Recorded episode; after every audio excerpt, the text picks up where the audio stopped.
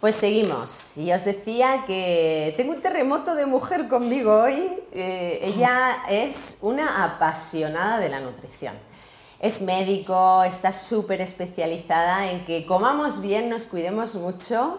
Conchita Vidal, es que ¿Qué tal, bien Sonsoles? por aquí. Pues sí, la verdad que me hace muchísima ilusión estar esta tarde contigo y, y bueno, pues eso, charlar, porque es que eh, venir aquí es, bueno, pues contar las cosas, pero al final es una conversación entre profesionales y sobre todo amigas. Que, Totalmente. Que es así. Yo, para que os hagáis una idea, he preparado unas preguntas como siempre, ¿no? Para más o menos organizarnos esa escaleta en, en cada uno de los programas y le he dicho antes de empezar, yo no sé ni lo que te voy a preguntar, porque hay confianza y sobre todo lo que, lo que quiero es escurrirte a tope con esos datos que, que, que conoces, que practicas y demás, pero para que te conozca un poco más eh, las personas que nos escuchan, ¿por qué viene esa pasión por la medicina y la nutrición? Pues mira, Sonsoles, la, la, la, pasión por la medicina viene desde que era pequeñita. O sea, cuando yo era muy pequeña, fíjate que en mi casa no hay médicos que conozcamos, o sea, no tengo ningún abuelo médico, ni tíos médicos, nada, cero. Bueno. Y yo, eh, debe ser, yo siempre digo que es pues un anhelo, un don que puso ahí Dios en mi, en mi ser y, y lo desarrollé, ¿no? Porque desde pequeña, ya te digo, me, me, me escondía, jugaba eh, con batas, eh, yo me hacía mis propias batas, eh, cogía cables y decía que eso era con lo que escuchaban los médicos. Y fíjate que yo creo yo soy muy curiosa, siempre he sido, yo creo que es una de las cosas que me caracteriza. Siempre quiero saber esto por qué y esto por qué. Entonces, cuando el médico venía a casa, eh, cuando los médicos entonces íbamos a casas, bueno, ahora todavía vamos, pero es más difícil, eh, y yo decía, bueno, ¿y este señor, este señor con barba, por qué me pone esta, esta cosa que está fría y ya sabe lo que me pasa? Digo, bueno, esto es magia, para mí era magia. Digo, yo quiero saber qué hay detrás de esa magia, ¿no? Entonces, eh, bueno, pues ahí... Y luego la nutrición viene después. La nutrición eh, viene porque yo eh, hago una beca Erasmus en Italia y entonces allí voy a un instituto de endocrinología y nutrición, me formo allí durante un año y fíjate, no, en principio no era mi objetivo, yo quería ser pediatra. Y mira dónde he acabado. Sí, sí, sí.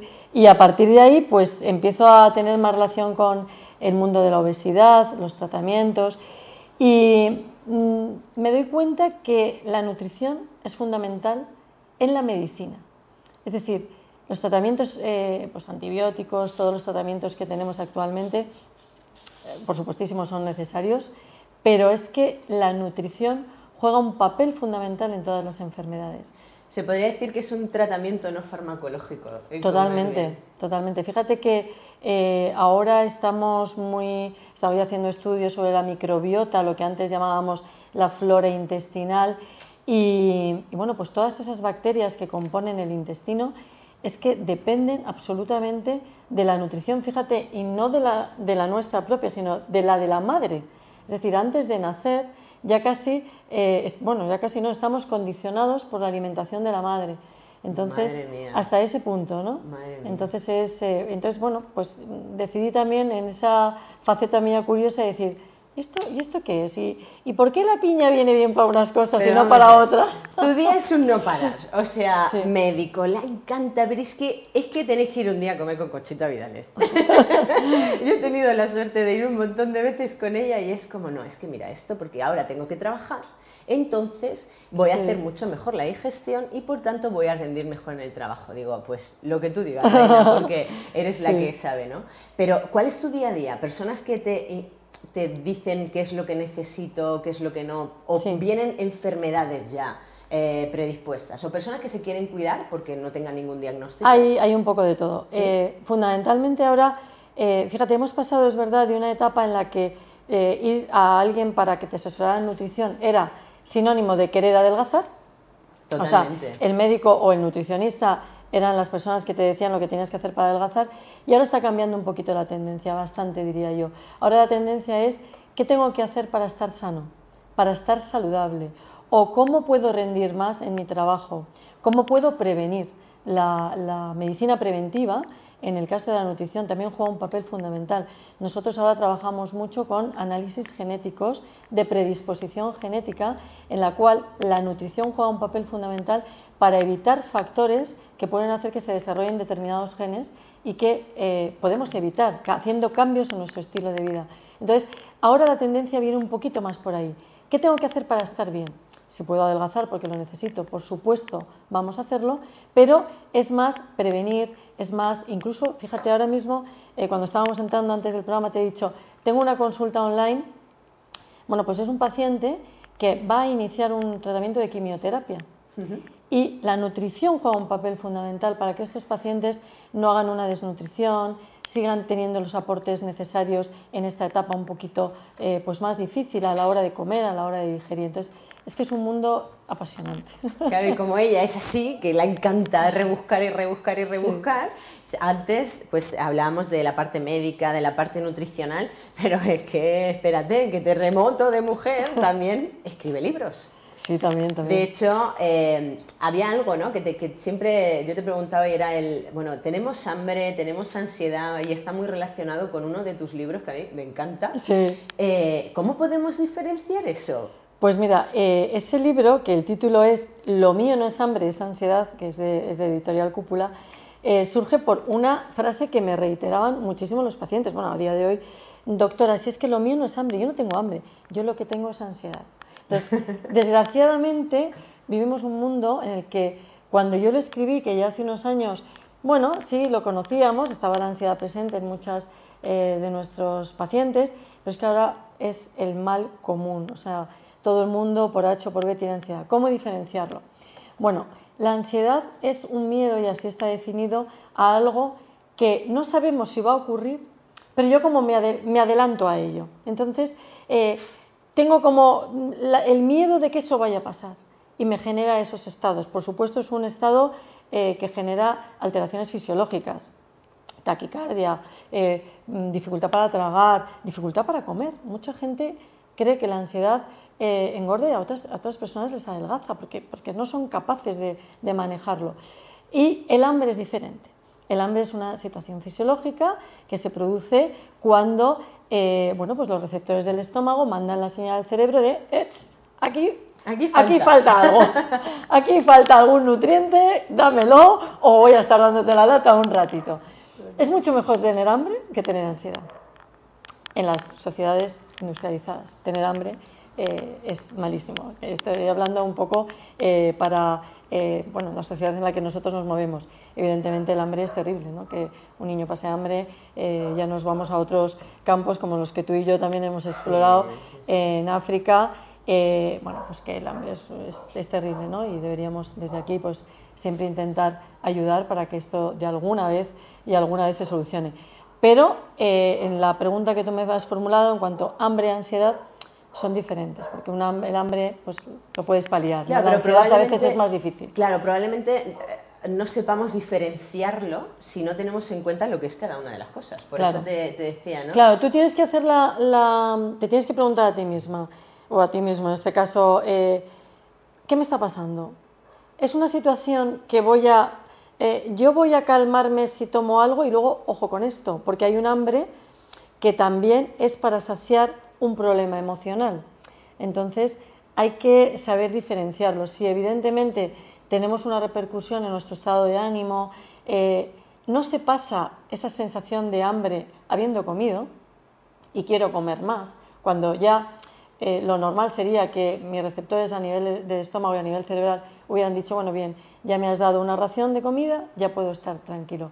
Sigues con esa sensación, entonces ya pasaríamos a hablar más de ansiedad que de hambre. A otro, a otro, nivel. De ahí no la, la, compulsividad muchas veces de cuando se tiene ansiedad de comer como si no hubiera un mañana. Exacto, y esos son todos los problemas que, que puede ocurrir, ¿no? que esa ansiedad no sobrepase, entonces ya pase a un trastorno de la alimentación, como puede ser una compulsión, una bulimia y, y, no tener control. ¿no? Esto ya estamos hablando de trastornos más graves. Más graves, pero es que llega Navidad. Ay, madre. Y eso yo no sé si genera ansiedad, genera hambre o genera una situación psicológica que le dice a nuestro cerebro, Navidad, comer, mucho. ¿no? Eh, celebraciones, mucho hidrato, mucho azúcar, mucho de todo, ¿no? Mm, pero, ¿qué hacemos o qué recomendaciones nos podrías dar para al menos para no excedernos, que luego no tengamos que, encontrarnos mucho más ansiosos. Bueno, si, os excedéis, aquí estamos para, recibiros a todos en enero y, hacer, la operación. No, pero no, eh, es una broma. Vamos a ver, en Navidad es verdad que tenemos más extras, tenemos más comidas, más cenas. Eh, yo siempre recomiendo a mis pacientes lo mismo. Estructúrate el día. Esto es importante. No dejes de comer porque vayas a comer y tampoco dejes de comer por haber comido. Intenta no saltarte eh, esas comidas importantes. Es verdad que si, por ejemplo, la comida va a ser a mediodía, puedes compensar con una cena más ligera, pero hay que hacer esa cena. Hay pacientes que ahora está muy de moda lo del ayuno intermitente. Esto ya sería para otro programa. Otro tema, ¿no? Pero eh, puedes compensar. En Navidad vemos algo muy frecuente que es ya no solo que engordemos o que comamos más calorías, sino el ácido úrico sube, bebemos muy poco agua porque lo sustituimos por otro tipo de bebidas, alcohólicas y no alcohólicas, suben los niveles de azúcar y hay subidas también de colesterol. Y todo esto va a hacer que también eh, nuestro organismo esté menos hidratado, con lo cual hay más cálculos en la vesícula, en el riñón, que nos pueden eh, pues fastidiar las vacaciones. Entonces, muy importante, respetar el ritmo de comidas, compensar con una comida ligera, no olvidarnos de la ingesta de frutas y verduras, siempre cuando vayamos a comer fuera o en casa, tener pues desde una ensalada de vegetales frescos, los caldos son muy socorridos porque sacian antes de una comida, hidratan y me quitan un poco esa sensación de llegar a la comida con más hambre. Y por supuesto las frutas. Tenemos que tener en casa la bandeja de los turrones y la bandeja de las frutas.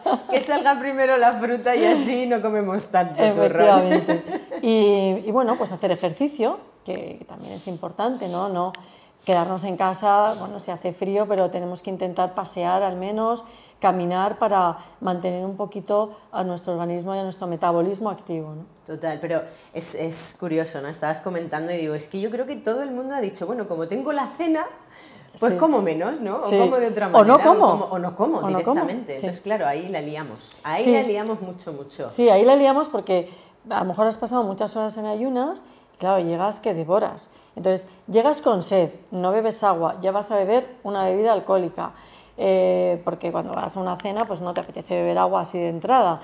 Luego, llegas con mucho hambre, si te ponen aperitivos, arrasas con los aperitivos que está bien tomar un aperitivo, pero deja espacio para lo que luego viene, porque seguramente el segundo plato va a ser una carne o un pescado que ya es proteína y ya no te va a engordar tanto como toda la mezcla que has, que has hecho antes. Ay, las navidades, Conchita Vidales. Pero es una época maravillosa, hay que disfrutarla. Pero llega enero y luego decimos, a ver, que Sonsoles habla con Conchita Vidales, ¿dónde la encuentro a esta mujer? Pues mira, actualmente me encuentras en Martín del Hierro Amselem, eh, dirijo toda la parte de nutrición eh, y de nutrigenética y de microbiota de, ellos, de la clínica que está en Paseo de la Habana 24.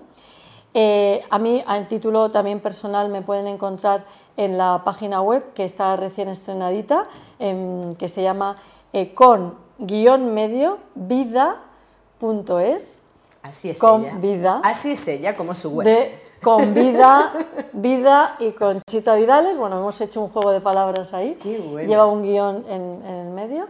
Y, bueno, pues eh, eh, a través de ti lo que necesiten, ya saben que estoy a, su disposición. Pero qué genial que, que, que una médico como tú sea tan profesional y tan amiga y siempre que, contamos contigo ahí estás. Yo te agradezco mucho siempre la recomendación. Sí. Eh, yo te he sufrido en primera persona también para poder eh, prepararnos físicamente en entornos bastante extremos.